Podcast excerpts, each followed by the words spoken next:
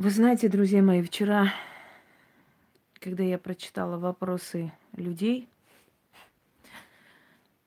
и, между прочим, скажу, что я создам еще прямой эфир и буду отвечать на эти вопросы, потому что там было очень много вопросов. Я физически просто не могла бы на них на всех ответить.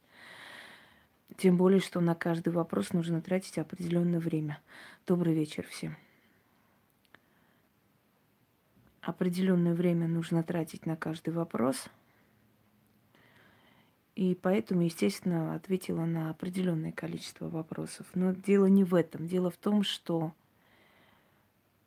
добрый-добрый. Вчера мне задали такой вопрос, почему мы не можем гордиться Россией, почему мы не можем гордиться русской нацией, почему у нас нет сплоченности, как у других. И вы знаете, я тогда сказала, что для того, чтобы гордиться русской нацией, нужно знать историю этого народа. Если человек не знает историю и культурные ценности этого народа, то он не знает, чем гордиться, и понятное дело, что о гордости тут говорить не о чем. Вот я сегодня хочу, чтобы после этого прямого эфира вы гордились и Россией, и историей России, и русским народом – даже те, которые не являются по крови русскими, но живут на этой земле, гордились этой землей. Потому что действительно есть действительно есть очень много причин гордиться Россией. Дорогие друзья, я расскажу вам случай из жизни. Привет, я. Как я... Спасибо. Э, да, прежде чем я об этом начну, хочу пресечь глупые разговоры не очень разумных людей, у которых, видимо, э, инвалидность головного мозга. И хочу объяснить, что не обязательно быть русской по национальности, чтобы любить страну, чтобы понимать любой народ, чтобы вникнуть в боль каждого народа. И поверьте мне, если вы будете гордиться той страной, где вы живете, это ничуть не уменьшит вашу любовь к своему народу, к своей родине. Человек только тогда может уважать культуру другого народа, когда знает и уважает культуру своего народа. Если человек не любит свой народ, а значит, следовательно, он себя не любит, он не может воспринять и гордиться культурой другого народа. Это не, не, невозможно. Человек должен уметь восхищаться, э, уметь восхищаться историей, культурой, ценностями своей нации только через эту любовь к своему народу понять другие народы, боль других народов и суметь передать ценность и других народов в том числе. Итак, дорогие друзья, э, я была студенткой второго курса и практиковала, и работала, и училась. Понятное дело, что у студента не самые богатые годы материально, но самые счастливые, наверное, из воспоминаний, когда ты еще молода, порхаешь как бабочка, и все оглядываются, смотрят на тебя, когда тебе не нужно особых усилий прилагать, чтобы иметь красивую фигуру, потому что ты молода, и твое тело само э, как бы оздоравливается и становится такой, как, какой должна быть. И вот я увидела в магазине Литуаль. Я покупала там косметику между делом. Это сейчас я могу зайти так ради интереса купить, а потом забыть, где они там валяются. А тогда каждый рубль был на счету, и я очень бережно относилась ко всему, что у меня было. Эта привычка осталась до сих пор. Я зашла в Литуаль посмотреть. В то время было модно э, красная помада. Ну, в студенчестве мы все красились ярко, потому что мы только вошли в жизнь, мы радовались. Нам казалось, что мы будем жить вечно, и вечно будем молодые, красивые и так далее. И я зашла в Литуаль и увидела красную помаду. Я до сих пор помню, фирма Луис Филиппе. Ну, у меня глаза сверкнули. Но эта помада была дорогая, достаточно дорогая. И сейчас вообще это, эта марка Луис Филиппа, это очень дорогая марка косметики. Это, наверное, пожалуй, единственная такая марка, которая заслуживает и достойна быть такой дорогой. Все остальное, касаемо, например, э, ну, других марок, скажем, Versace, да, Versace, э, может быть, э, духи Versace отличные, но косметика Versace, я бы не сказала, что так, знаете, прям выше пилотаж. Но цены очень даже – но тогда марка Луис Филиппе было самое дорогое. Я вот зашла, посмотрела, это было уже сколько лет назад. Мне очень захотелось купить эту помаду. Я копила на эту помаду практически месяц. С работы откладывала дорогая вещь. Пришла покупать эту помаду. Когда проходила э, там рядом с Литуаль, до того, как зайти, были такие ну, тогда еще не запретили вот э, эти, как их называют, ну, такие маленькие магазинчики, в общем, вот э, лавочки, да. И вот там была книжная такая лавка, выставленные на улице книги. Я прошла киоск, да, да, уже забыла, как называется. Я прошла мимо этого киоска, половина книг на улице лежали вот так на этом, на каких-то этих приспособлениях. И у меня глаза невольно, ну, в общем, за, заострились на книге «Жены русской короны». Я подошла, я еще не знала, что это за книга, я еще не была знакома особо с писателем Ларисой Васильевой. Здравствуйте.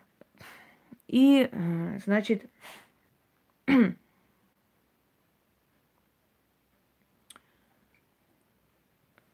посмотрела Вспоминаю просто это время. Посмотрела на эти книги, и я поняла, что они стоят столько же, сколько эта красная помада. Но я не могла никак оторваться, и я просто никак не могла спокойно уйти мимо этих книг. Понимаете, я начала думать, как же мне быть. Мне хотелось быть красивой. Но, с одной стороны, помада, которая потратится, закончится, израсходуется, а с другой стороны, вечные знания. И вот мысль мне пришли великие слова древнего летописца о том, что учение есть свет, а не учение тьма. И я думаю, ай, черт с ней, с этой помадой, я и так красива. Дайте мне книги. Я купила эти книги, и я об этом не жалею. Это были мои самые любимые книги. День и ночь я это читала, перечитывала, записывала все это. Вот, через некоторое время случилось так, что я отдала не очень разумным людям – первый том этой книги почитать очень просили. А я не люблю отдавать свои книги, потому что многие, пользуясь случаем, что я забуду о них, не возвращают. И я больше не даю свои книги. Мне так целые библиотеки ушли. Все, эту книгу не вернули, мы с ними поссорились, повздорили, в общем, разошлись, каждый в свою жизнь. И книга эта осталась. И как бы эта книга была неполноценна, только второй том у меня – а первого тома нет. Буквально где-то пять лет назад случайно я э, увидела на метро Пражское, там тогда еще был торговый центр Пражский пассаж, сейчас, по-моему, Колумбус называется. Здравствуйте. Э, я подним... Ну, в общем, там книжный магазин, зашла что-нибудь посмотреть. А у меня, знаете, такая привычка, я очень много покупаю книги, книги, я люблю много читать, знать. В общем, надо мне это все. Спасибо большое. Э, и и что я вижу? Не верю своим глазам. Я вижу «Жены русской короны» книгу только в новом уже варианте, формате. Я подошла, говорю, девушка, можно мне эту книгу? Дайте мне эту книгу. Она говорит, ой, вы знаете, эта книга, она списана как бы с счетов, и мы за нее не можем чек выдать, мы не можем вам продать. Я полтора часа уговаривала, заходила, выходила, она разговаривала со своим шефом, значит, уговаривала, чтобы он согласился продать. Они думали, может, я специально хочу купить, чтобы, мало ли, без чека потом пойти нажаловаться на них. В общем, не решались. Я говорю, я вас очень прошу, я готова заплатить за эту книгу три раза дороже. Только дайте мне эту книгу, мне она нужна. Вот когда я сказала три раза дороже, шеф согласился. Я за эту книгу отдала тройную цену и забрала. Забрала эти два тома, счастливая, просто как бабочка порхая прилетела домой. И вот эта книга сейчас одна, э, то есть один том из старого выпуска, э, а два тома нового выпуска, то есть новые в новом варианте. Ну, там всего лишь обложка другая, содержание то же самое. Э, я не знаю, Татьяна, кого вы доитесь? Сами себя, что ли? Что это за хрень?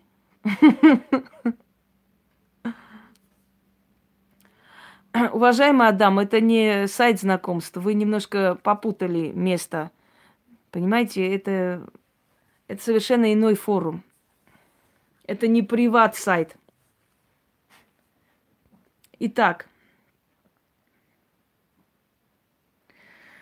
спасибо за пожелание и вашему сыну пускай будет много удачи и хорошего. Да, и Адам ищет Еву, но найдет проблемы на свою задницу. Итак, начнем с. Женщины русской земли. У каждого народа есть, естественно, два представителя рода, как и два представителя всего человечества, мужчины и женщины. Если мы так хорошо призадумаемся, да, народы, народы, страны, это определенное количество мужчин и женщин, говорящих на одном языке, живущих согласно одним традициям и одним э, обычаям, на одной территории, считающих эту территорию своей родиной. Вот это и есть нация. Каждая нация, естественно, состоит от мужчин и женщин. Мы очень много говорим о мужчинах, о доблести мужчин, об их храбрости, об их героизме, о само, э, самоотдаче, самоотреченности во имя Родины. Но мы очень мало говорим о женщинах, женщинах, чья судьба просто достойна описания пера летописца, о женщинах, множество, множество женщин из э, разных времен и эпох, которые заслуживают того, чтобы о них тоже вспоминали и говорили. Если мужчины воевали, женщины держали, вели хозяйство, женщины обучали детей всему.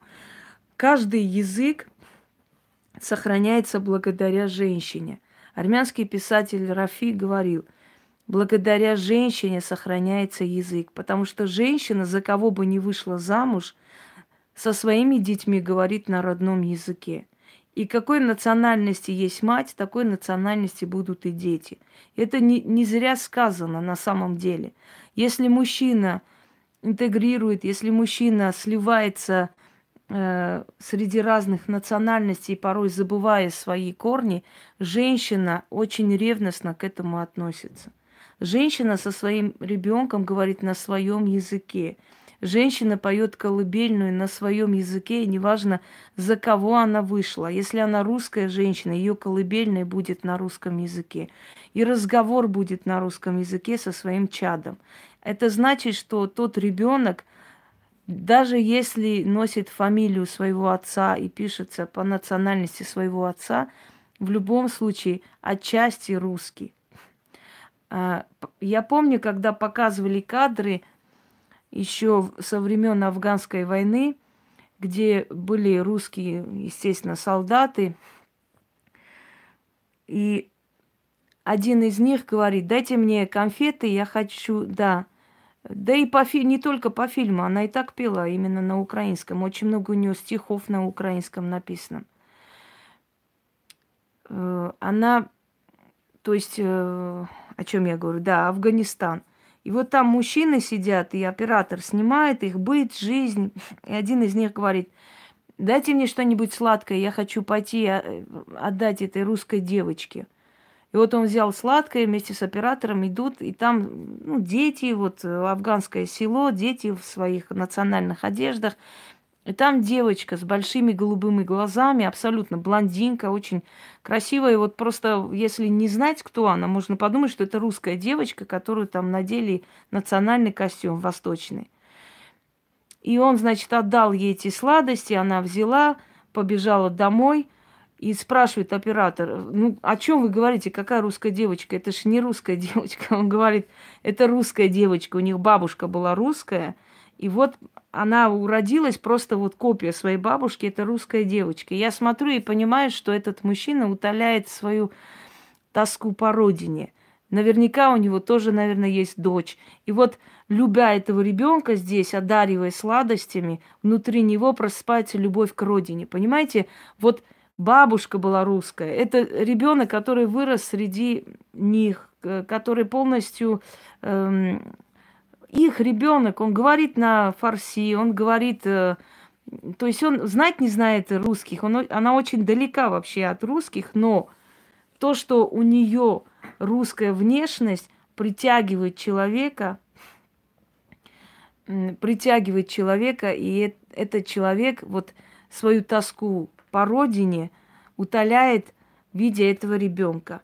Это очень сильная вещь. Все русские люди, которые уехали из России вот э, в годы перестройки, после, многим пришлось уехать, потому что профессора уже подметали улицы до такой степени дошло.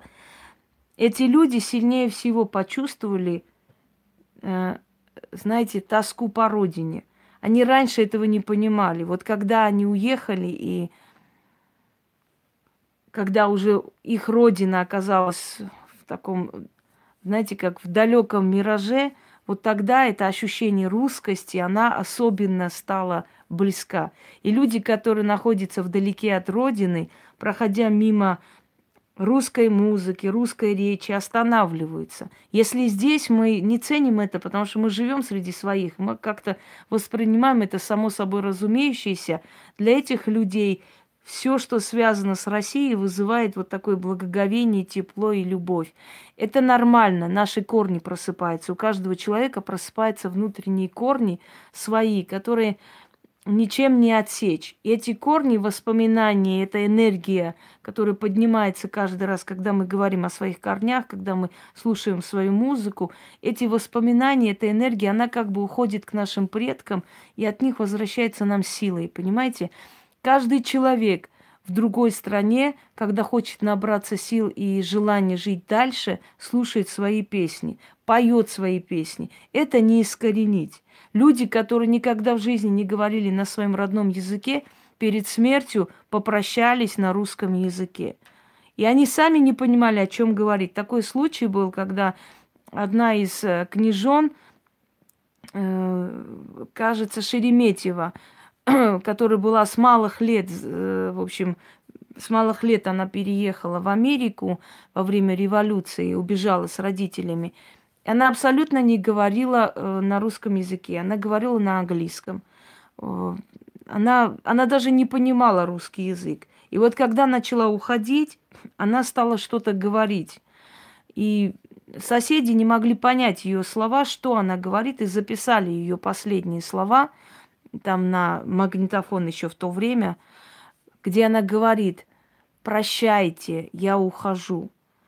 И вот они показали переводчику, и тот сказал, эта женщина с вами попрощалась на русском языке. И они не могли понять, как она могла это сказать, если она ни одного слова на русском языке не знала. Генетика, дорогие друзья, генетическая память. Может быть, она в детстве эти слова услышала, они остались в, в голове, да, если по-научному объяснить. А вообще я считаю, что душу не переделать. Невозможно человеку переставить, знаете, все, что внутри есть. Это нереально. Женщины, которые абсолютно сливаются в чужой культуре, да, и абсолютно становятся чужими, то есть они э, тип одежды меняют, они меняют свою веру, они меняют полностью себя. Я не судья этим женщинам, но я не понимаю этих женщин – Я не понимаю по той простой причине, что я понимаю, что эти люди и русскими-то не были, понимаете? Они и не были русскими душой. Именно поэтому им так легко и просто удалось вот это все как бы менять шкуру очень быстро. И такие люди не нужны ни там, ни здесь на самом деле. И таких людей, если честно, я не уважаю. Может быть, кто-нибудь меня осудит, но тот, который предал своих, предает и чужих в том числе. Я не уважаю подобных людей. Я считаю, что человек, где бы ни был, свои корни он не должен отрекаться, и он должен это помнить всегда. Кто он есть по нации, по рождению, как бы это ни было.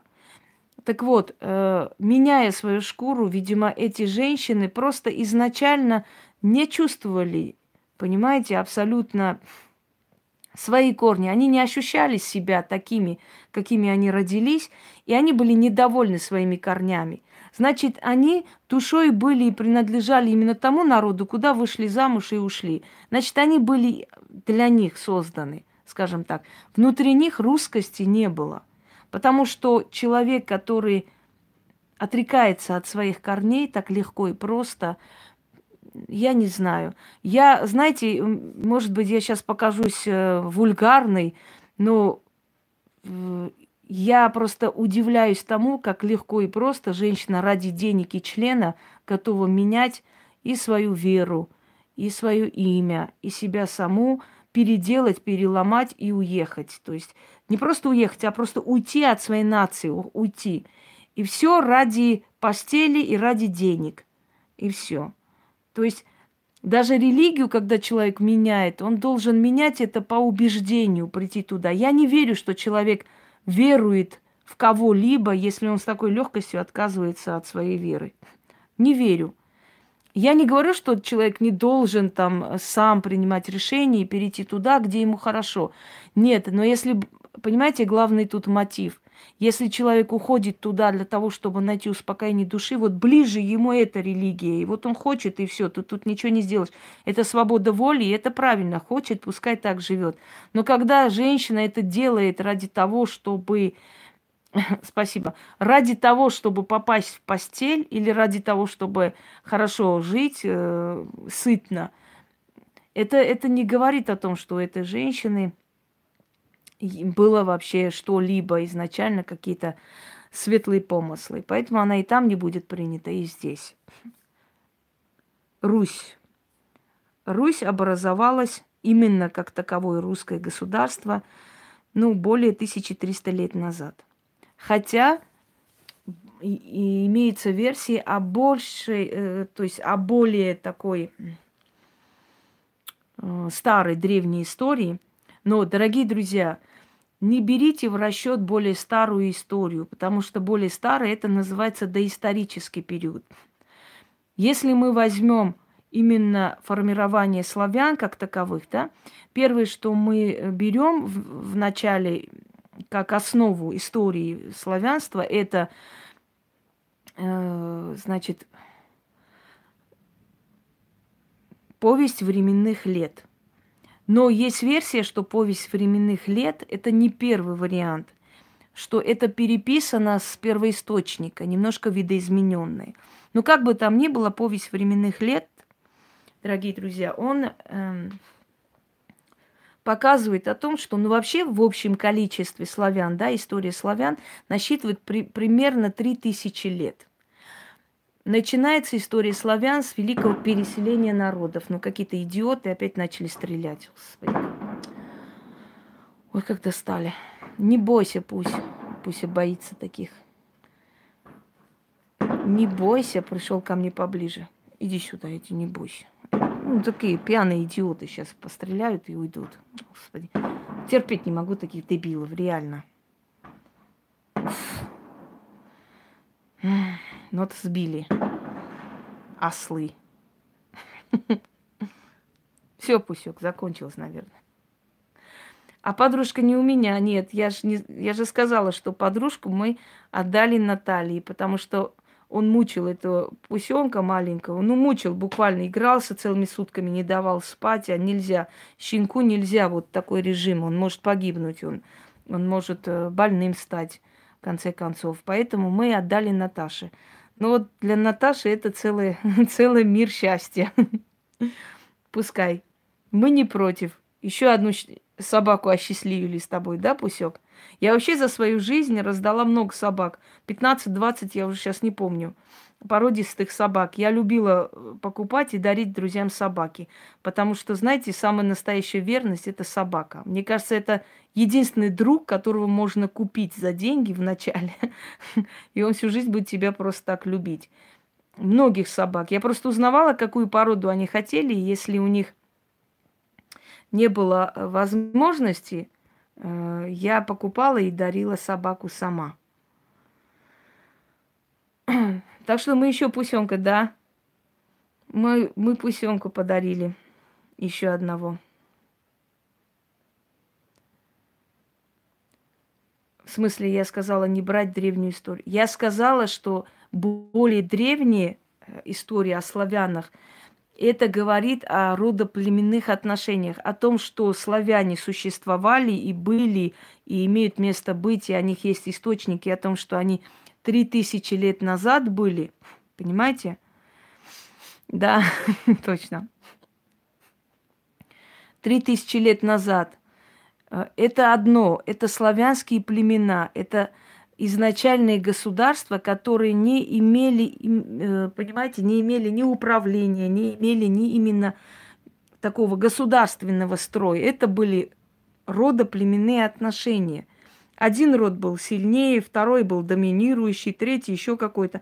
Это другое государство, это когда есть правитель, когда есть постоянная армия, дружина, когда есть законодательная власть, да, когда есть исполнительная власть, когда есть э, каста жрецов или там э, духовная власть, например, когда есть крестьянство, когда есть э, э, дворянство или интеллигенция – и так далее. Вот это называется государство, когда оно уже формулировано, когда есть кому подчиниться, когда есть наместники, когда есть князья, когда есть регионы, княжества, и все воедино соединено в государство. И над ними великий князь княжет, понимаете? Вот это есть государство. Такое государство формировалось 1200 лет назад, 250-300, вот так.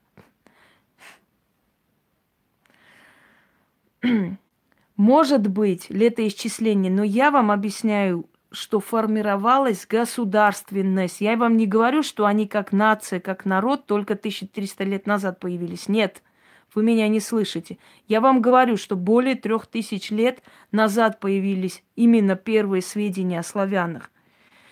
И это началось с великого переселения народов. Великое переселение народов было несколько раз в истории. Первый раз, когда арии двинулись с востока на север и запад и поселились на севере и западе. Второй раз великое переселение народов уже не ариев только, а именно народов, которые убегали от гнета Римской империи – начали двигаться, раз, различные племена двигались по всему периметру земного шара и создавали государство. Третий раз великое переселение народов, именно кочевых народов, началось, когда кочевники начали завоевывать, менять политику, менять абсолютно географию мира – и создали отдельные страны. Вот это три великих переселения народов, которые, ну, за историю человечества известны. Может, их было еще больше, но, по крайней мере, история знает эти три великих переселения. До этого времени мы мало что можем сказать, потому что это уже считается доисторический период. Итак, э, значит, повесть временных лет говорит о том, что изначально русичи пришли э, из северных земель, из равнин европейских. То есть русичи начались вот именно то, с того места, где вот Украина, знаете, да, окраина Руси, значит, Белая Русь, Белоруссия, э, и разошлись славянские племена по разным вот э, странам, в, возле Дунайской, вот эта Дунайская цивилизация, преддунайская цивилизация называется. Цивилизации начались с трех сторон, именно славянские цивилизации. Первая преддунайская цивилизация, значит, э, Дунай и Дон. Вот эта вот часть, которая образовалась, именно первые славянские племена, южные, юго-восточные племена там осели, северяне пришли дальше пошли, то есть к, к Европе. Вторая цивилизация началась, э, Волго-Донская цивилизация называется, начало э, берет возле Волги. Образовалась каждая цивилизация, каждая, э, скажем так, знаете, как начало государственности, да, возле вели, великих рек. И третья цивилизация, это уже северная цивилизация, но в то время Лена не называлась река Лена, Лена Енисей, да, но мы, условно историки, называем Енисейская, Енисейская цивилизация, которая началась вот с тех мест, где слились племена и алтайские племена, и угрофинские племена, и славянские, создали определенную этнологическую группу. Итак, но началом, начало началась вот именно с Киева. Когда некоторые умные головы говорят, Киевская Русь, вы знаете, что Русь называлась Киевская, это же Киевская Русь. Я хочу, э, знаете, э, я хочу им напомнить вот такую вот интересную э, вещь. Э, фильм был такой советский, э, комедия, когда одна женщина приносит в, к этому лавочнику, собирателю старых вещей, значит, вазу, и говорит, что эта ваза очень дорогая, и она хочет продать и купить дом. И он, значит, так покрутил и говорил, мадам, это фальшиво, это не древняя ваза. Что вы говорите? Это древнегреческая ваза. Посмотрите, что там написано. Даже написано, это сделал я, древний грек, там какой-то Сократ. То есть, понимаете, это сделал я, древний грек Сократ. Вот то же самое можно сказать о Киевской Руси, что э, Русь в то время себя называла Киевской. Они не знали, что они будут разделены на Московскую Русь и на Киевскую, чтобы говорить, мы киевские русичи, а эти московские. Это смешно. Киевская Русь появился этот термин в XVIII веке. Это исторический термин для того, чтобы отличить периоды русской истории того времени, то есть разделить э, Киевское княжество и Московское царство. Понимаете? Вот когда Киев еще являлся столицей Руси, вот этот период Рюриковичи в основном мы называем Киевская Русь. Но в то время Русью, э, то есть когда была Русь, они себя так не называли. Мы киевские русичи. Не было такого. Это мы так разделили в XVIII веке историки, чтобы легче было понять. Вот точно так же, как мы разделили, например, египетскую историю. Да? Мы разделили египетскую историю. Это не разделение Руси, неправильно говорите. Это разделение исторических периодов, чтобы легче было объяснить. Значит, мы тоже разделяем египетское, называется раннее царство, древнее царство, новое царство. Но египтяне, которые жили в раннем царстве, не говорили, мы египтяне раннего царства. Это точно так же, как мы сейчас будем говорить, мы древние россияне. Через, значит, 20 тысяч лет, когда нас вытащат раскопками, мы будем древние россияне. Но сейчас мы современные россияне, мы живем своей жизнью, понимаете? Мы не можем сказать, что мы древние люди для тех людей, которые через 20 тысяч лет будут наши дома раскапывать. Сейчас-то мы не древние, правда? Но точно так же никто тогда не говорил. Мы киевские русичи. Русичи говорили, Русь. Значит так.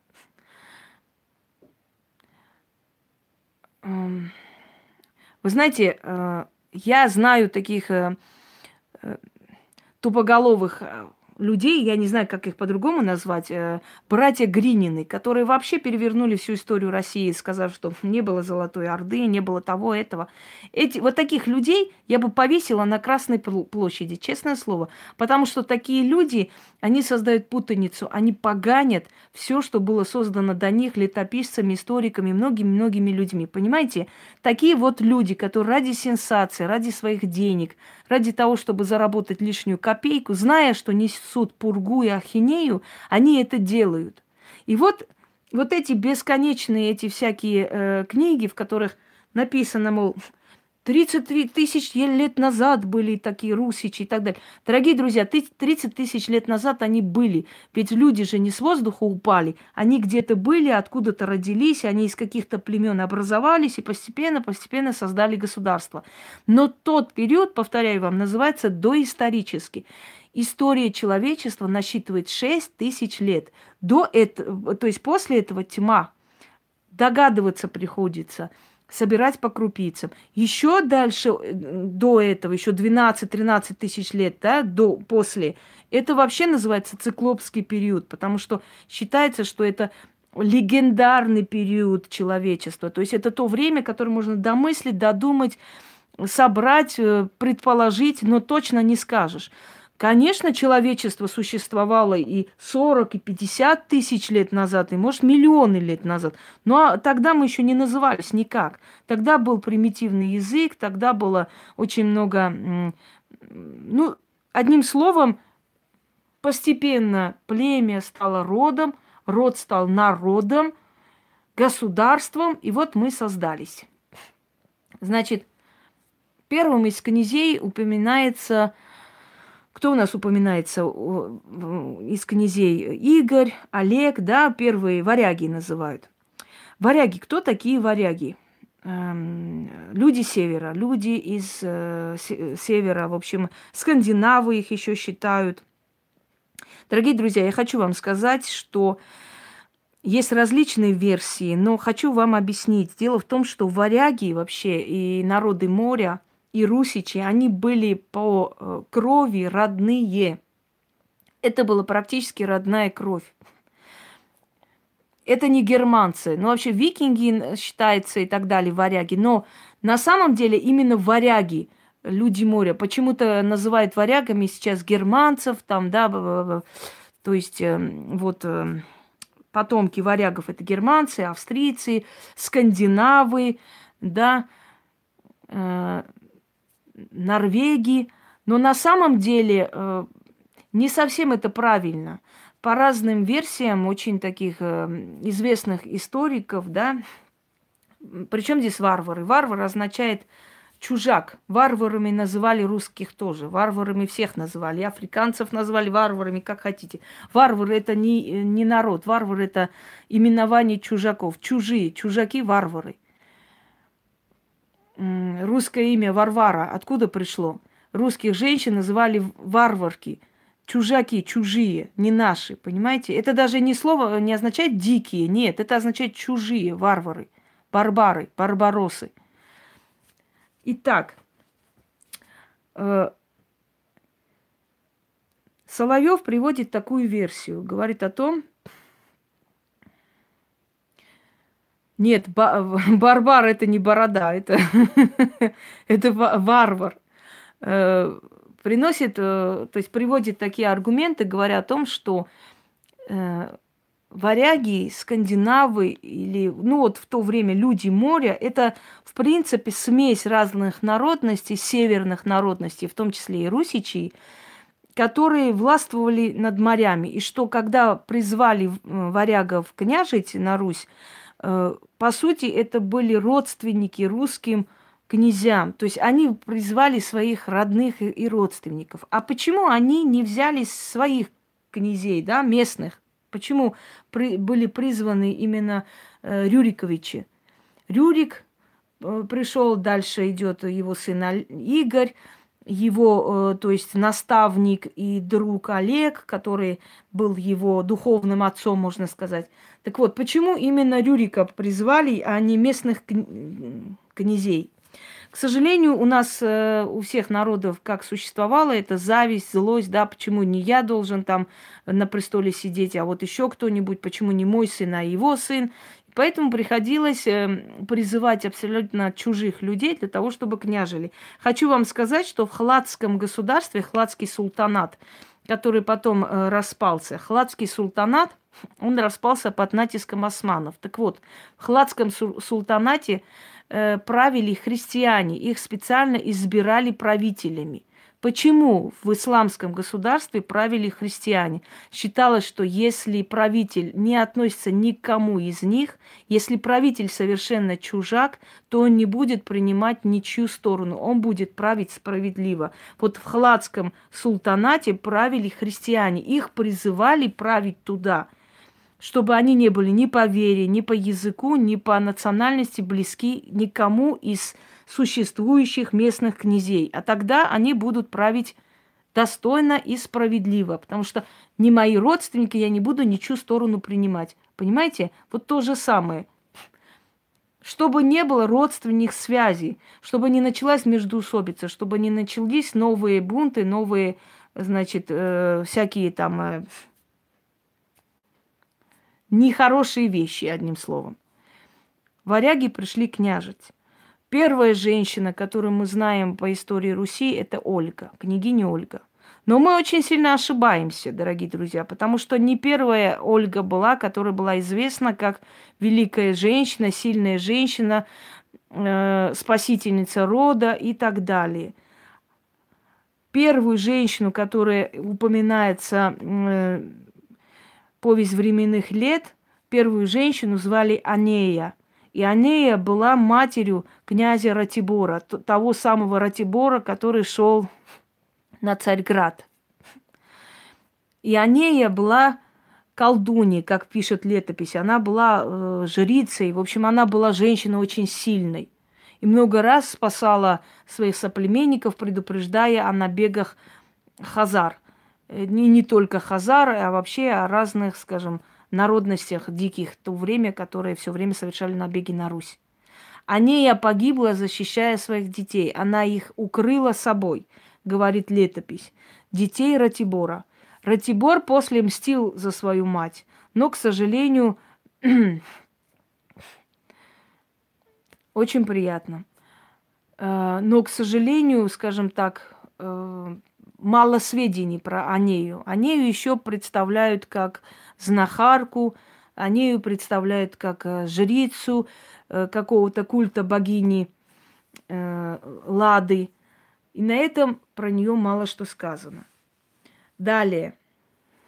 Не только живущих у моря называли варварами. Неправильно у вас сведения. Вторая женщина, известная, э, которая известна, скажем, в истории, да, Руси, Ольга. Княгиня Ольга, о которой очень много сказано, Хельга, что значит колдунья или свет, или факел – Говорят, что она была псковской княжной, некоторые говорят, что она была скандинавкой, но это не важно. Что произошло в жизни Ольги? Какой переломный был момент? Дело в том, что привыкший э, как бы получать свое князь Игорь во время празднования какого-то священного языческого праздника э, решил переплыть реку э, Великая, что протекает посреди Пскова. Спасибо большое. А, переплывая через э, реку Великая, оказавшись в ладье, он начал приставать к молодой паромщице Ольге. Говорят, что Ольга дала ему пощечину, даже зная, что он князь перевела его на другой берег и отказалась перевести обратно. Уплыла и ушла. Мужчины не помнят женщину, которая им не отказала, но они хорошо запоминают ту самую, которая отказала. И еще так отказала, что мало не покажется.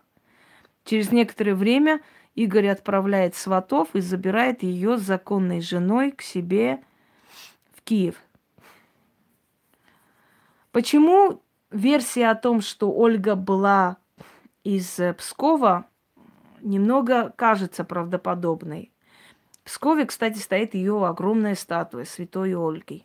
Почему? Она, скорее всего, была из Пскова. Потому что она очень много выделяла денег для того, чтобы э, Псков процветал. Она очень много выделяет именно для развития города Псков денег. Это о чем-то говорит, наверное, да? Просто так чужому городу ты столько не дашь, тем более, что, ну, Русь для тебя Русь, ты княгиня всей Руси. Но вот Псков у нее вызывает особую нежность. Далее идем. Следующая женщина, которая прославилась на, на Руси, оставила свой след, и еще такой след. Малуша – о месте Ольги э, Древляна мы уже знаем после убийства князя Игоря. Но оттуда она угнала в плен и привела очень много людей. Женщин, детей в том числе. И одна из них Малуша. По одной версии сестра, по другой версии э, дочь князя Мала, Мала Древлянского. Она привела ее в свои покои, полюбила ее и сделала ее своей ключницей. Ключница это значит женщина, которая владеет всеми тайнами, знает, э, то есть у нее есть ключи от всех потайных дверей и сундуков. Та женщина, которая доверительное лицо, э, то есть э, правительницы. Ну, тогда называли ключницей, может, сейчас назовут там, например, помощницей, как хотите, да, доверительное лицо. Малуша. Некоторые говорят, что Малуша была еврейкой, но я хочу сказать, что эта версия вообще ни, никак не терпит э, никакого оправдания и отпадает сразу. Малуша была любимой, любимицей, близкой и хорошей до того момента, пока Ольга не узнает о том, что ее сын, князь Святослав, спутался с ней, и она беременна. Разгневанная Ольга высылает Малушу из Киева. Отправляет ее из Киева, где рождается кто? Владимир. Владимир, который воплотит в жизнь ее мечту, окрестит э, христианство.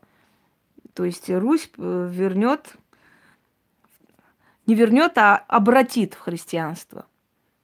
Однако до того, как это случится, князь Святослав уходит походом в далекие земли. Не любил он оставаться дома, ничего его не удерживало, ни жены, ни богатая жизнь, ничего. Он любил походные вот эти все приключения. И когда он был в Царьграде, дорогие друзья, случается следующее. Я чувствую, что еще один эфир будет, наверное, продолжение – ну ничего, через некоторое время заряжу, еще продолжу. Случается следующий. Когда он почти не, уже завоевал Царьград, а тогда правили императоры армянского происхождения, Цимисхии, приходят э, во сне, значит, к военачальнику одному – во сне приходит святой Яков, кажется, и говорит ему, что же ты сидишь со своими войсками, никуда не двигаешься? Иди спаси православного императора Иоанна. Не видишь, что варвары уже берут Царьград? Утром рано он встает, соединяется своим войском к войску Иоанна Цимисхия и удается оттеснить славян из Царьграда. И что случается с великим князем Святославом? Он раненый, ему удается спасти с большим трудом, дружина в ночной тьме его теряет, и он ложится и умирает возле стен одного монастыря. Перестаньте. Итак, Святослав умирает возле окон келии монахини Юлии. Юлия, увидев умирающего князя, зная, что он враг византийских императоров, в любом случае, будучи христианкой, не может отказать в помощи умирающему человеку. Переносит его в свою келью и тайно за ним ухаживает несколько дней, пока Святослав не придет в себя. Когда Святослав приходит в себя, он видит настолько красивую женщину, и она вот так и осталась в истории, как Грекиня. Но хочу вам сказать, что Грекиня, она не просто Грекиня осталась-то, Грекиня Юлия. Грекиню назвали двоемужница, двоемужница Грекиня. И стала она двоемужницей не по своей воле, к сожалению, а если уж честно, то она стала троемужницей. Когда выздоровел Святослав, связался со своей дружиной и забрал Юлию с собой. Она умоляла, просила, она говорила, что она невеста Христа, ей нельзя выйти замуж, просила отпустить. Во сне приходила княгиня Ольга, говорила сыну, «Сынок, отпусти невесту Христа, не бери на душу грех, будет великое, великое проклятие на наш род». Он, естественно, не послушался, да еще и умершую мать. Тогда ее не было в живых, чтобы она могла это пресечь. Забрал он Юлию насильно, и ради красоты лица ее, говорит он, влюбился князь и душу свою готов был ей подарить. Забрал Святослав Грекиню, естественно, сделал своей женой. Но пока он возвращался на Русь, видимо, то ли не хотел себя связать с какими-то узами, обычно, скажем так, подобные сильные личности не хотят зависеть ни от любви, ни от привязанности, никак, да? То ли он разочаровался в ней, то ли ее бесконечные слезы о том, что она невеста Христа и ее нельзя трогать, надоели ему, язычнику ярому, да? Ну, в любом случае, он хотел, то, что он хотел от нее, не получил. И он привозит ее э, в Киев, и что делает он? Он отдает Грекиню Юлию в жены Владимиру за красоты лица ее. Нет, не Владимиру, извиняюсь, Святославу. Ой, Святополку. Фу ты, все улетел. Святополку, старшему сыну.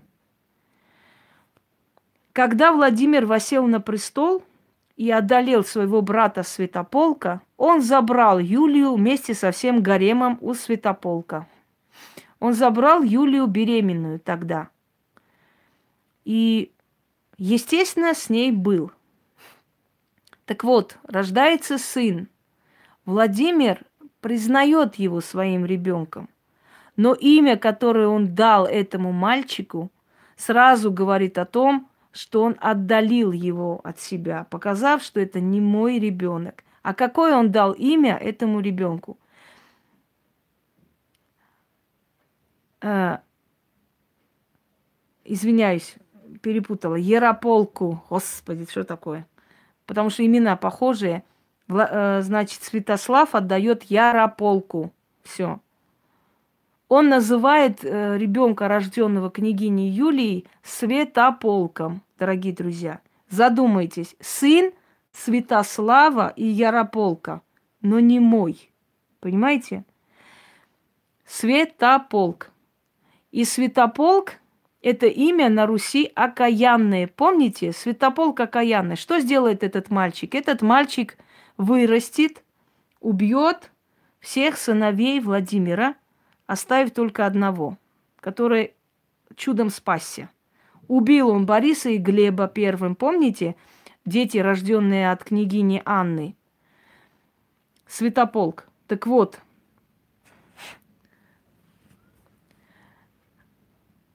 Крикиня Юлия, которая неизвестно какие мучения перенесла после того, как ее передавали от одного мужчины другому мужчине, и, может быть, за ее мучение мстил ее сын Святополк, убивая беспощадно своих братьев для того, чтобы занять престол.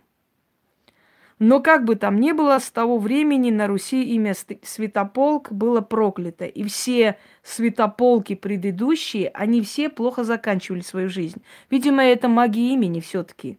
Потому что первый святополк был призван кем? Окаянным. Пойдемте далее. Ключница Малуша стала матерью Владимира Крестителя. У Владимира было много женщин, но что случается? Когда Владимир должен был восесть на престол, его брат Святополк тоже претендовал на этот престол. Однако шли междуусобные, значит, разговоры между усобицы, между князьями. Владимир считался сыном рабыни – Помните Добрыню? Дядя Добрыня, дядюшка Добрыня, Добрыня Никитич. Дорогие друзья, Добрыня был дядя Владимира Крестителя, братом Малуши. Когда Владимир восел на трон, эти два раба управляли Русью. Владимир восел на трон. Но до того, как он восел на трон, он узнает, что Святополк отправил сватов княгине Рогнеди, половецкой княгине Рогнеди, которая была известна своей красотой и надменностью. И тут дядюшка Добрыня говорит, отправь сватов тоже, потому что лучше мы сейчас возьмем эту девушку, чем потом вытащим из постели Святополка. Вот так сказал Добрыня. И Владимир задумался, действительно, лучше так сделать, взять ее в жены сейчас, чем потом отбирать у брата. Отправляются гонцы, значит, сваты Владимира и сваты Святополка к Рагнеди. И вот, не зная, как решить, боясь за свою участь, отец Рагнеды призывает ее и говорит при сватах, я не могу э, указывать ей, пускай она сама выбирает. Вот кого она выберет, за того и выдам. То есть он боится а, разногласий, он боится мести любого из князей. Рагнета выходит, слушает одного свата, второго и говорит, отец, не хочу обувать бой струка. Выдай меня за святополка.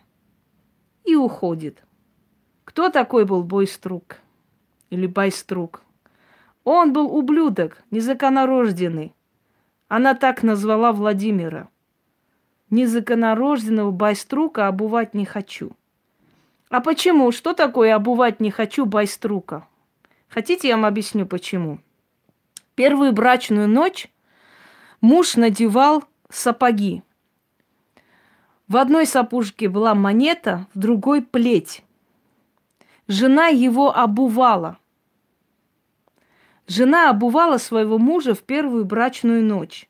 Если она вытаскивала сапог с э, этим, с монетой, значит, он должен был всю свою жизнь ее любить, лелеять, одаривать. Если она снимала сапог с плетью, то она, он должен был один раз огреть ее по спине. Это значит, что она всю жизнь должна быть покорной, послушной и избитой. И она подумала, если я сниму сапог с плетью, то пускай хотя бы это будет князь, который меня ударит плетью, но не ублюдок Байструк Владимир. Когда сваты вернулись обратно в Киев, каждый из них сказал свое слово. Каждый из них сказал, что сказала Рагнеда. Владимир, когда услышал эти слова, у него лицо покраснело, как говорит летописец. А вот дядя Добрыня принял это за свой счет. Для Добрыни это была пощечина. Ему сказали, ты раб, и твой племянник раб, и он байструк, и я за него замуж не выйду. Святополк отправляет свадебный кортеж к Рагнеде.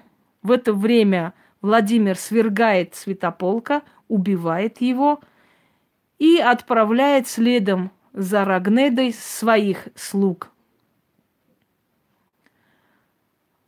Э, посланники Владимира заходят в дом отца Рагнеды, убивают всю родню, Рагнеду волочат за волосы, кидают э, на лошадь и привозят как рабыню, отдают Владимиру. Обесчещенная кни- княгиня, княжна Рагнеда, которая со временем влюбляется во Владимира, но всю свою жизнь и ненавидит его, и, и любит его. У них вместе, по разным источникам, 14 детей. Больше всех детей у него было от Рагнеды. Жизнь этой женщины была драмой, каждодневной. Каждый день она говорила о том, что он убийца. Каждый день он напоминал ей о том, что она рабыня, у нее нет уже ни отца, ни, ни семьи, никого, и Полоцк присоединен теперь к русским землям. Она его ненавидела и любила, точно так же и он ненавидел и любил эту женщину. И из-за постоянных семейных вот этих неурядиц он очень мало бывал дома. Старался поменьше бывать в этом тереме с княгиней Рагнедой. А потом и вовсе ограничил ее приход и сказал, что он сам будет приходить к ней тогда, когда решит. Но в одну ночь он просыпается от того, что холод пронзает шею. Он открывает глаза и видит, что Рагнеда приставила нож к его шее и смотрит прямо на него. Испугавшись, не поняв, что происходит, схватил ее руку, перевернул. И на вопрос, что ты делаешь, она ответила, ты убил всю мою родню, уничтожил наше княжество. Никого не осталось из моей семьи. Кто будет тебе мстить, кроме меня? Он ей сказал, вставай и одевайся. И ушел. Ушел для того, чтобы издать указ о ее смерти. Когда вернулся, чтобы забрать ее к палачам, то увидел, что она сидит, а рядом ее малолетний ребенок, точнее его сын, который держит в руках меч. Когда ребенок увидел отца, вынул из ножен меч и, еле удерживая его в руках, закричал – Отец, неужели ты думаешь, что в этой комнате только ты мужчина? Я тебе не позволю убить мою мать. Пораженный такой храбростью сына, он выскочил из покоев, позвал своих приближенных и спросил, что сделать с ней, какая участь ей уготовлена. Те сказали, отправь от себя подальше, отправь от себя подальше, но не убивай ради детей. Он так и сделал. Он отправил ее подальше. Она была жива. Когда он принял христианство, когда он привез Анну из Византии, которая тоже сказала ему, я не выйду замуж за варвара. И тогда Владимир пошел войной на Византию. Но пока он шел походом, ее уговорили. И Владимира уговорили принять э, христианство. Но это отдельная тема, мы об этом уже говорили. Так вот, когда он женился на Анне и стал христианином и распустил свой гарем, он сказал всем своим женам, наделил их отдельными э, удельными местами, дал детям земли, дал детям титулы, деньги, а женам позволил выйти замуж за того, за кого захотят. Точно так же позволил он и Рагнеде. Но Рагнеда сказала, я была, есть и буду женой князя Владимира и больше никем я быть не желаю. И ушла в монастырь. Вот, собственно, тут уже обрывается нить, обрывается память о Рогнеде. Дальше мы о ней ничего не знаем. Говорят, что она жила в монастыре, приняла постриг под именем Анна, и там и умерла. Следующее. Наша невеста на выезд – Одна из великих женщин, дочерей русской земли, Зоя Доброгнева, дочь Всеволода Великого. Звали ее Доброгнева. Вышла она за племянника Византийской империи. Поскольку император был бездетен, он хотел, чтобы союз Доброгневы и его племянника дал плоды. Естественно, он желал сделать их э, наследниками Византийского престола. И вот Зоя Доброгнева, Доброгнева, которая уехала туда и приняла имя Зоя, становится сначала женой племянника императора, а потом уже сама императрица, потому что после смерти императора э, ее супруг становится э, преемником. Но, увы, Э, императорский род от нее не продолжился. Когда она ждала ребенка, ее супруг умер. И родила она девочку. Поэтому род от нее не продолжился. Но, может быть, она была намного удачливее и счастливее, что родила дочь и не стала Э, одной из жертв, скажем, междуусобных войн и не использовали ее ребенка и ее ради властных целей, она спокойно отошла в сторону заниматься своими делами. Говорила она и учила она очень много чему. Например, говорила, что человек состоит из того, что ест. Эта женщина лечила, эта женщина знала очень много тайн. Эта женщина знала очень много медицинских секретов. ее начали называть колдуней, начали косо поглядывать духовенство, начали не так воспринимать местные э, аристократы до того момента, пока она не написала свою великую книгу, называется «Алима». И там она рассказывает, делит на несколько различных, э, делит на несколько различных, э, то есть частей. Первое – это роды, гигиена женщины. Второе – массаж, мази и травы. И третье – это чистота тела, особенности болезней, каким образом их вывести, как вылечить. И тогда люди поняли, что она не колдунья, а великий врач. И вот Алима Доброгневы Зои, которая стала основой практически медицины того времени, может быть, многие и знают и читали, что это Алима Зои, императрица Зои, но мало кто знает, что Зоя – это Доброгнева, дочь Всеволода Великого.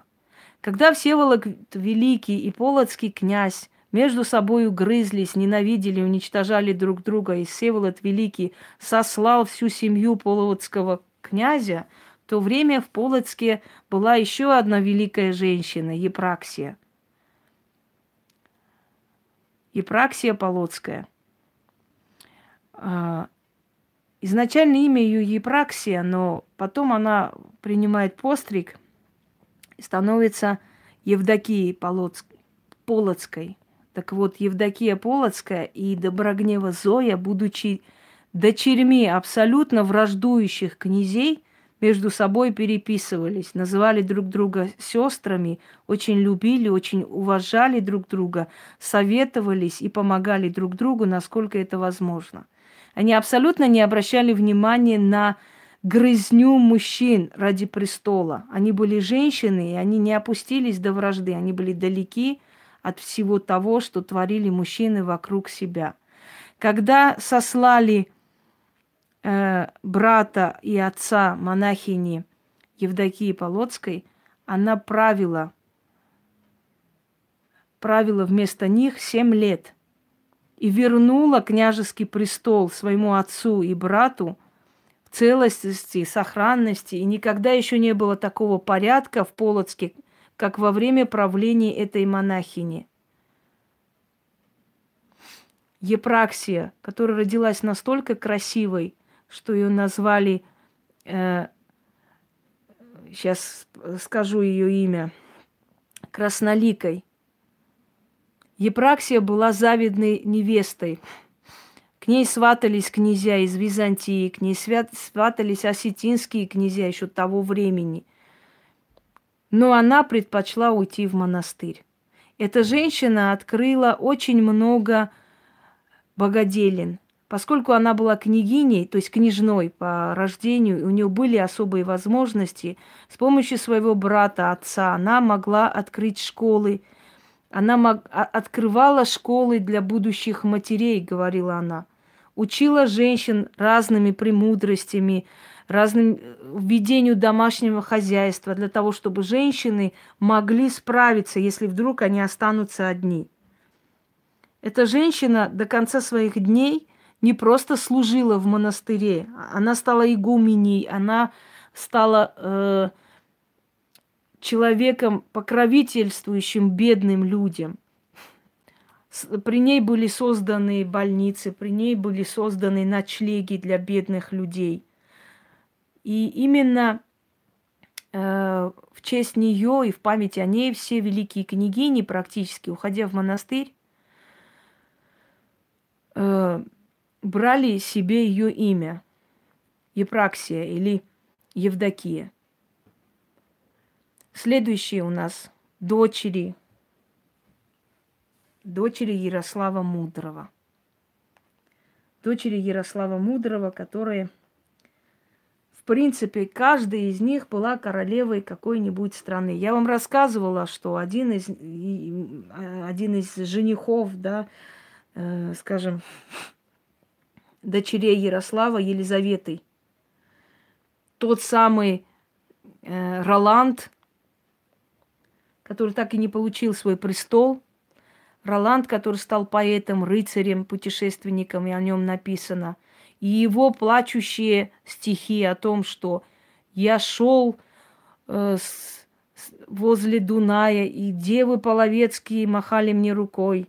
Там я был такой-то и такой, но от русской богини, э, но от русской богини э, вестей не дождался.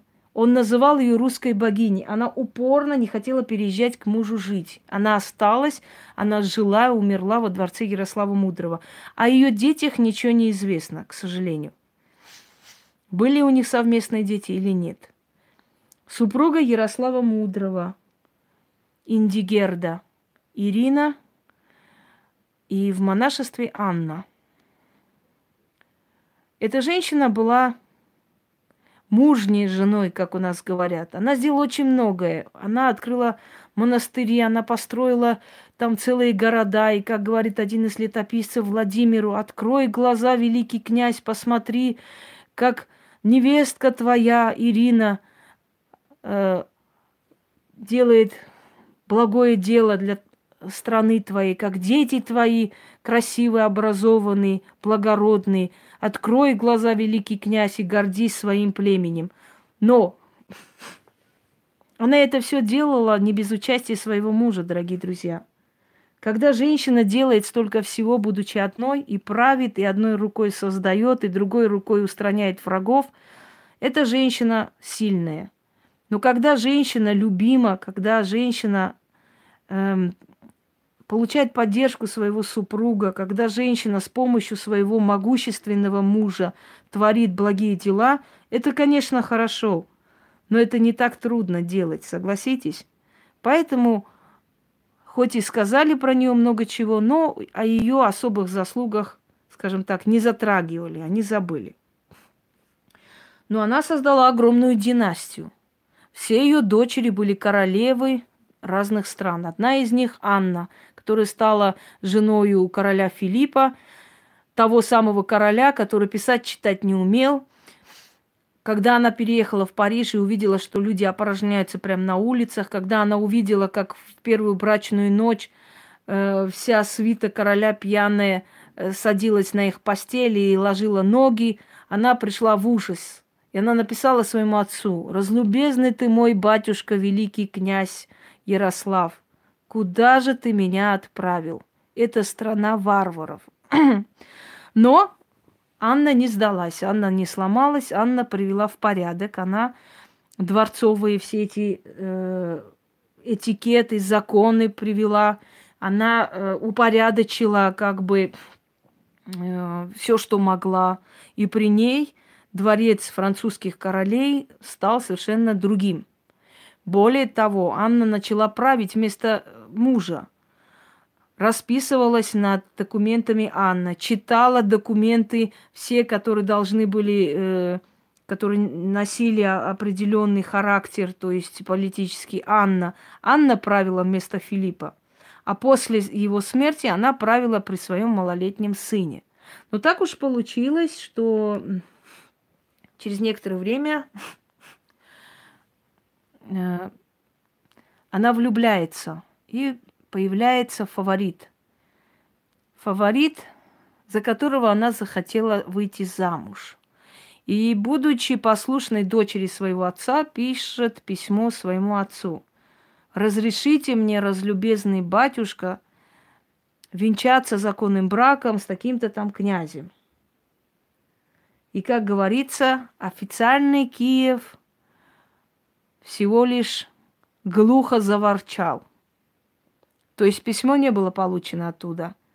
Это, это говорилось о том, что отец недоволен ее решением. И она так и не вышла замуж за своего возлюбленного. И до конца жизни была сначала регентом с, э, при малолетнем сыне, потом уже, когда он вошел в свои права, через некоторое время убил этого мужчину, и ушла в монастырь. Здесь обрывается полностью ее следы. Следующий у нас кто?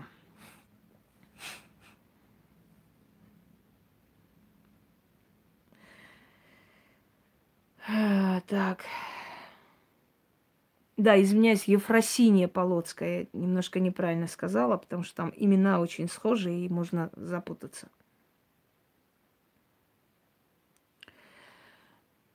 Значит, доброй-доброй ночи.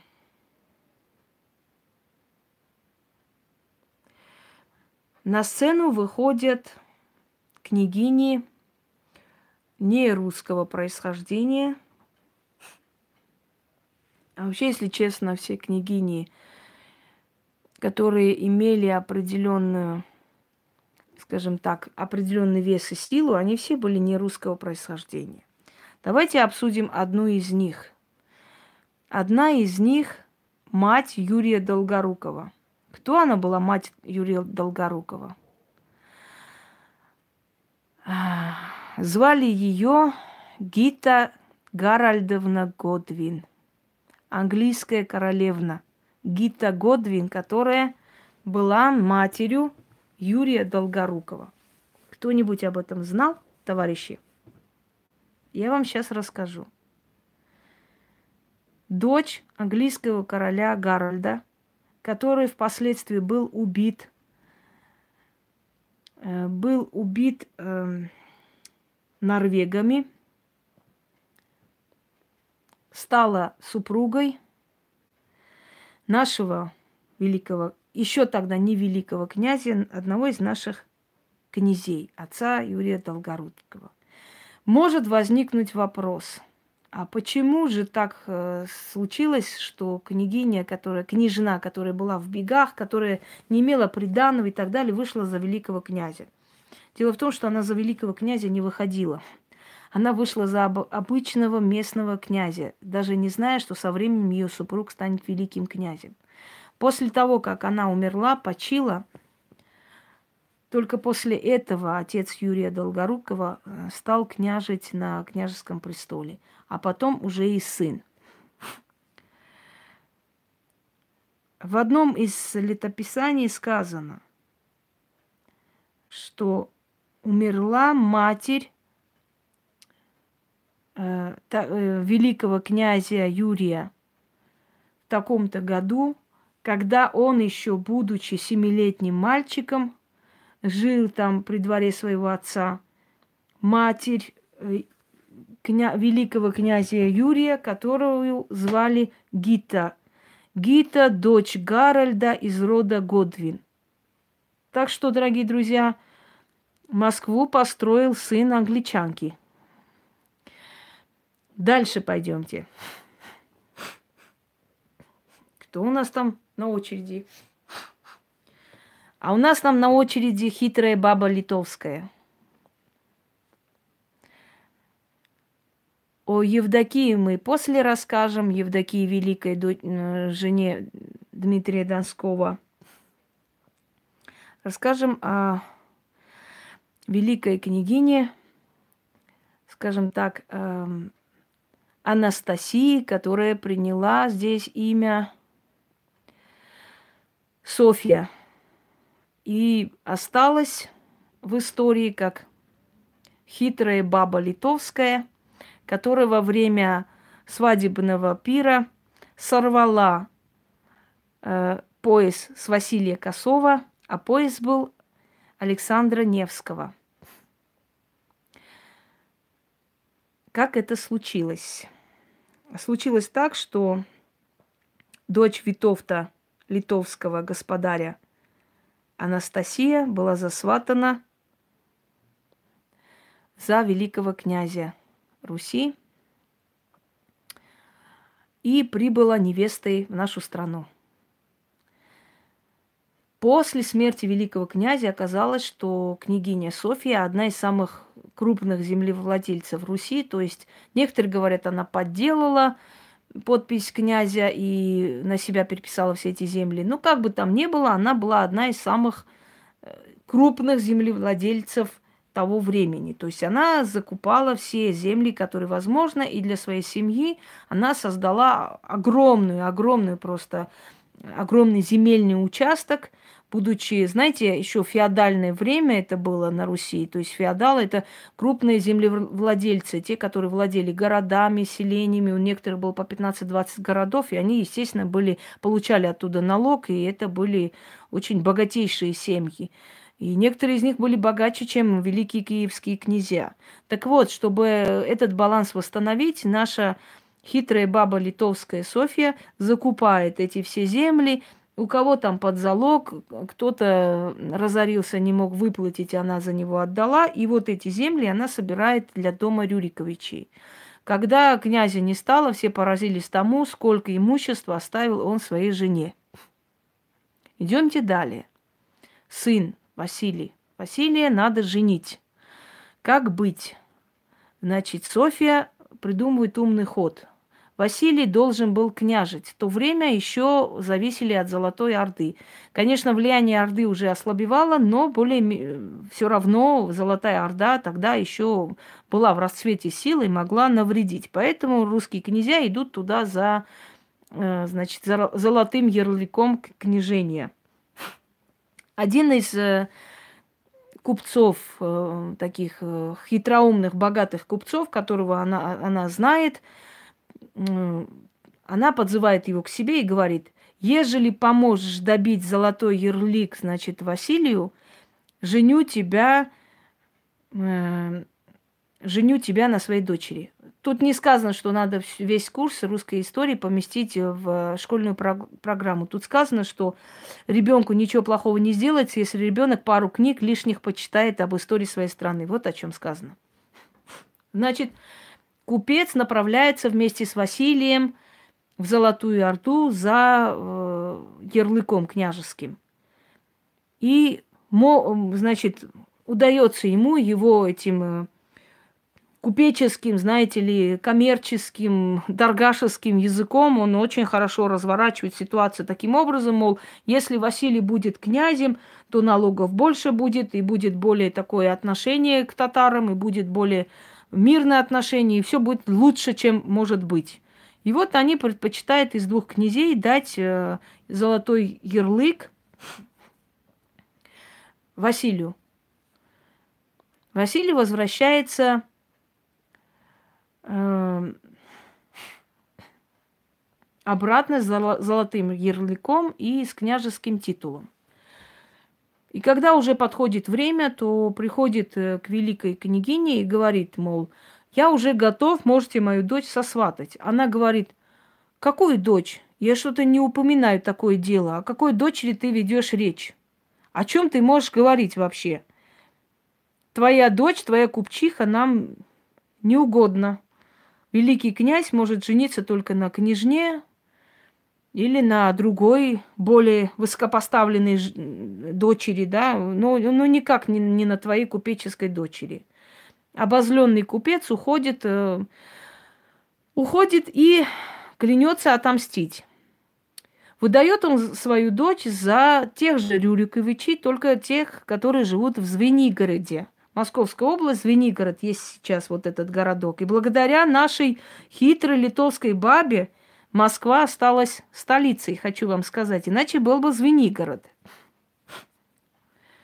Значит, выдает за родственников Василия, князей, которые не особо-то к нему относились трепетно и хорошо, и были там постарше возрастом, которые должны были княжить, да, согласно табелю старшинства – и понимает, что их обхитрили, и понимает, что с их рук вырвали просто ярлык великого князя. Естественно, за это особо это не любит ни Софью, ни его сына. И даже пускает слух о том, мол, э, великий князь незаконорожденный сын, то есть он не, не из наших кровей. Но это не более чем сплетни, это понятно.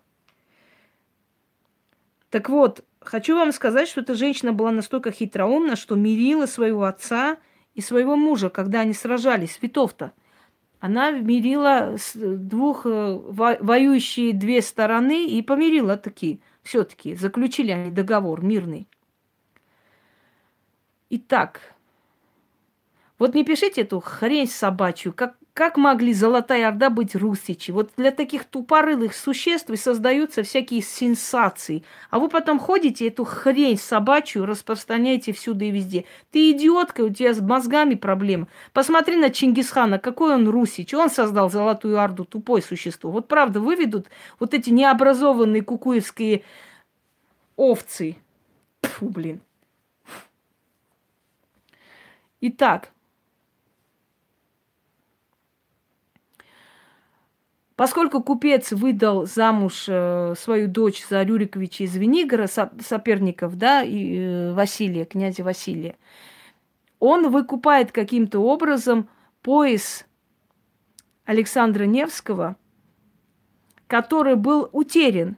Когда Дмитрий Донской со своей женой Евдокией женились, этот пояс, который принадлежал им, это был пояс их рода, их семьи, он куда-то делся, дорогие друзья – его кто-то украл. Но молодые не стали опускаться до всяких там допытаний, кто чего, и это все ушло. А поскольку Евдокия Великая была свекровью Софьи Витовтовны, и она знала про этот пояс, она знала про потерю, про воровство и так далее. И вот этот купец своими связями каким-то образом находит этот пояс, узнает, у кого этот пояс, выкупает и дарит своей дочери – дарит своей дочери. Давайте вот глупость не пишите, пожалуйста, со своими этими коррекциями судьбы сейчас, а. И дарит своей дочери на свадьбу с э, князем Василием, э, его еще называли Василий Косой, потому что он был косой. С Василием Косым он дарит пояс Александра Невского. Для чего? Показывая, что вот истинные наследники поезда их праотца Александра Невского у вас, в вашей семье, значит, вы и есть истинные наследники трона. И вот Василий Косой весь из себя на свадьбу является с этим поясом, тем самым показывая, кто есть наследники Александра Невского. Не то, что какой-то непонятный князь великий Василий, который получил сомнительно свое вот это княжение, да, золотой ярлык. Вот кто настоящие потомки Александра Таневского. Вот мы. Вот мой пояс. Пояс моего прадеда, того самого Рюриковича, который победил. Да? Вот он приходит с таким умным видом, хорохоря, садится напротив князя Василия. Все это замечают, но молчат. И тут встает Анастасия, прозванная, значит, э, э, Софии подходит к Василию Косому и выдергивает и срывает с него пояс. Она тем самым дает понять, что настоящие наследники трона Рюриковичей – это мы – и пояс Александра Невского принадлежит нам, точно так же, как принадлежал в начале моей свекрови. И на ее свадьбе был украден этот пояс. А вот на этой свадьбе я этот пояс верну обратно в семью. Понимаете, что он хотел, она хотела сказать? Она срывает с него пояс. Срывает, забирает и... У вас вообще есть э, хоть капля вот культуры? Вы зашли на историческую тему и говорите, я сделала там ритуал на достаток, что делать со свечами. У вас есть культура? Скажите мне, пожалуйста, или я со стеной разговариваю? Все. И вот Софья Витовтовна срывает пояс Василия Косова. Можете посмотреть эти картины, эту сцену очень много из художников нарисовали, изобразили. Это очень интересная сцена, очень красивая, ну, необычная сцена и историческая цен, сцена. И что случается потом, дорогие друзья? За этот пояс она заплатит очень дорого. Оскорбленные родственники, оск- оскорбленные родственники, значит, э, Звенигородские э, Рюриковичи уходят – через некоторое время начинается война между Москвой и Звенигородом. После чего князь Василий был взят в плен и ослеплен. И после этого его прозвали Василий Темный, потому что он не видел. потому что он был ослеплен собственными родственниками, да. Как говорится, зачем нам враги, если у нас родственники есть?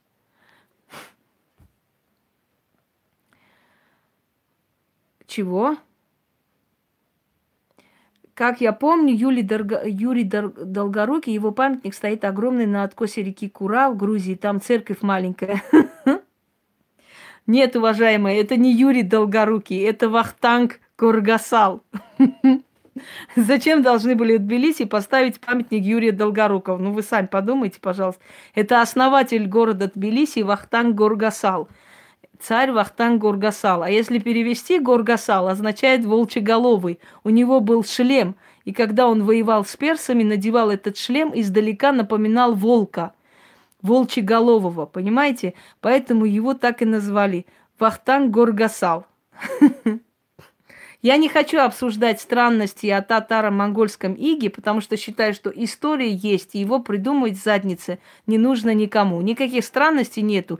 Люди образованные учат историю, узнают, кто такие татаро-монголы, какие набеги, что такое Золотая Орда и так далее. И на этом все заканчивается.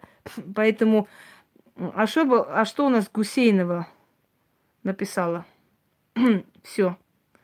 Значит, э, странности быть не может. История одна. История однозначно говорит о том, что э, было тогда, понимаете, а надумывать, насочинять, я даже не хочу обсуждать какие-то странности, которые кто-то там что-то сказал. Ни к чему это все, это не имеет никакого значения. Дорогие друзья, поскольку батарея садится, я поставлю на зарядку, через минут 20 я продолжу. Я думаю, что эта тема очень обширная, можно еще продолжить эту интересную тему и